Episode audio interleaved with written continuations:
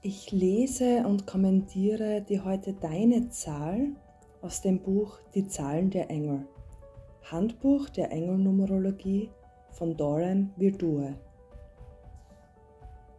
Du kannst dieses Buch auch gerne zur Hand nehmen, wenn es darum geht, dass du immer wieder auf eine gewisse Zahl triffst.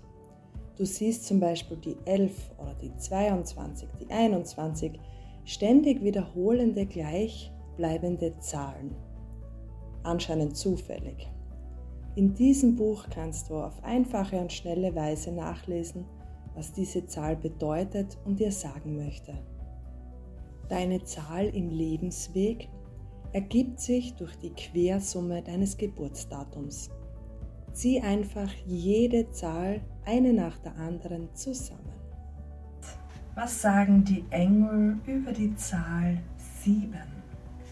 Du bist auf dem richtigen Weg. Mach deine Arbeit weiterhin gut. Die moderne und klassische Numerologie beschreibt die 7 als sehr leidenschaftlichen Arbeiter. Ja, was du machst, hat wirklich Kraft. Glaub an dich. Es hat wirklich Kraft, was du machst.